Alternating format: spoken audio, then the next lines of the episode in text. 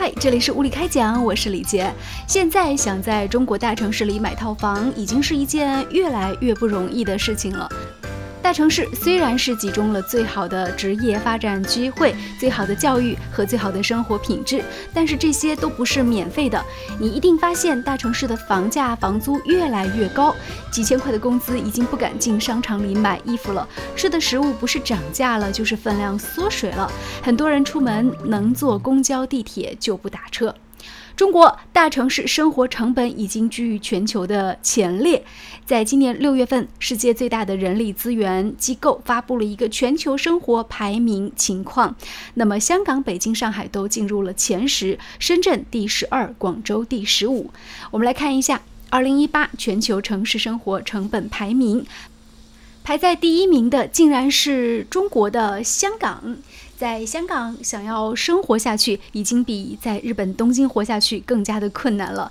而第二名则是日本的东京，第三名是瑞士的苏黎世，第四名是新加坡，第五名是韩国的首尔，第六名则是安哥拉的罗安达，第七名中国的上海，第八名乍得的一个城市。另外呢，中国的北京排在第九名，第十位则是瑞士的伯尔尼。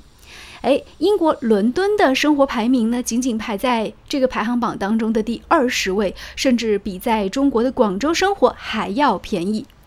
那么，这个是怎么计算出来的呢？根据了解，这个咨询机构呢是计算了超过两百项生活成本，其中包括有住房、交通、食品、服装、家居用品和娱乐活动，被认为是全世界最全面的一项调查。那简单来说呢，如果说你想要去看一下生活成本，那我们来看这个图表。比如说这个买牛仔裤，你就最好去这个莫斯科，因为那里是卖的最贵的。而咖啡卖的最贵的地方，则是在中国的香港。而电影票最贵的地方呢，则是在英国的伦敦。生活成本这么高，多少钱才能够活下去呢？有一种说法就是，大城市月薪不过万没法活。所以这样算下来，税后月薪万元，除了生活费，还能剩下多少呢？简单算一下，上海的生活成本跟北京相差不大，房租四千五，吃饭一千五，水电、宽带、通信费是两百元，交通费三百元，服装、日用品三百元，娱乐社交两百元，算下来一个月还能剩下三千块左右。那么，香港为什么作为全世界生活成本第一的一个城市呢？它贵在哪里呢？主要是贵在房租。是的，香港的房租超级超级的贵，外来人才月薪一般来说呢是两万港币，但是租一个床铺就要花上几千港元，单间动辄一个月上万港币。香港的房间小到什么程度呢？一张床一个衣柜就占了大部分的空间，行李箱没有地方放，床小，所以睡觉要蜷着腿，夜里翻个身都能够撞到墙。吃饭是另外一个大头，在香港，一瓶矿泉水八港元，一杯奶茶三四十港元，一碗叉烧饭要五六十港元。而在类似翠华这样的平价餐厅里吃一顿工作餐需要一百多港币，而去稍微好一点的高档餐厅，随便一个人三四百港元就没有了。另外，香港的交通也是不便宜的，那么打出租车轻松花掉上百元是稀松平常的一件事情。由此看出，中国的主要大城市已经是居大不易了。但既然选择在大城市里打拼，所以还是应该脚踏实地，提高自己的工作技能，少一些攀比，然后呢，努力搬砖，多赚钱吧。赚钱的好处真的是非常之多的。那在今天的社会当中，能用钱搞定的事情，其实都还算个事儿，因为要看是多少钱，对不对？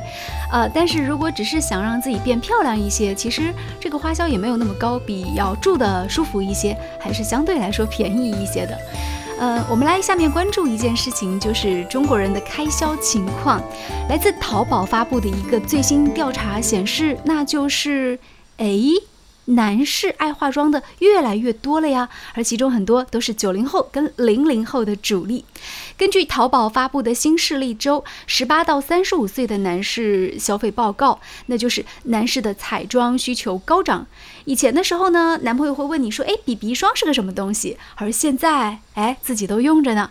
因为 BB 霜的销量是暴涨了百分之一百六十，九十万的男生会使用眉笔来整理自己的面容，而在今年给自己买防晒霜的男士更是翻了八倍啊！哇塞，八倍这个数字！而且不仅仅是男士开始买眉笔了，男士还开始这个敷面膜、化妆，而且呢还开始遮太阳伞了。据说在日本最近做了一项实验啊，就是说要求一些男士来倡导，因为天气比较热嘛，就打太阳伞出门。有一些男士不太愿意这样做，当然也有一些男士呢响应号召，他们觉得这种物理防晒呢实际上是效果更好的。当然也会有一些韩式的男士说：“那我就出门帮我女朋友打伞，这样顺便我也可以遮一下，又有绅士风度。”嗯，孺子可教也。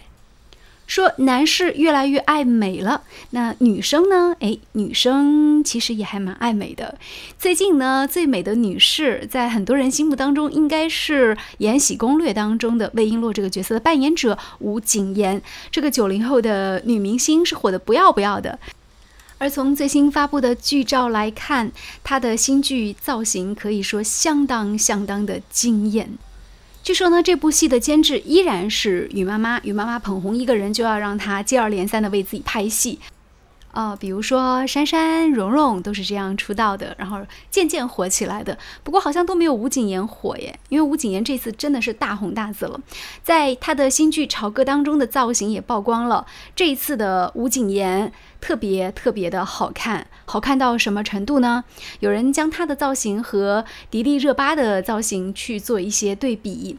呃，吴谨言的造型跟迪丽热巴的造型。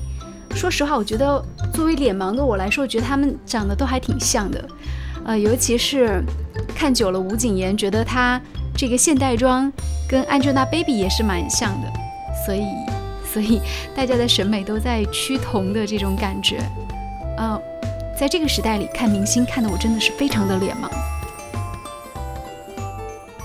说到脸盲，有的女明星会让你觉得脸盲，有的就绝对不会了。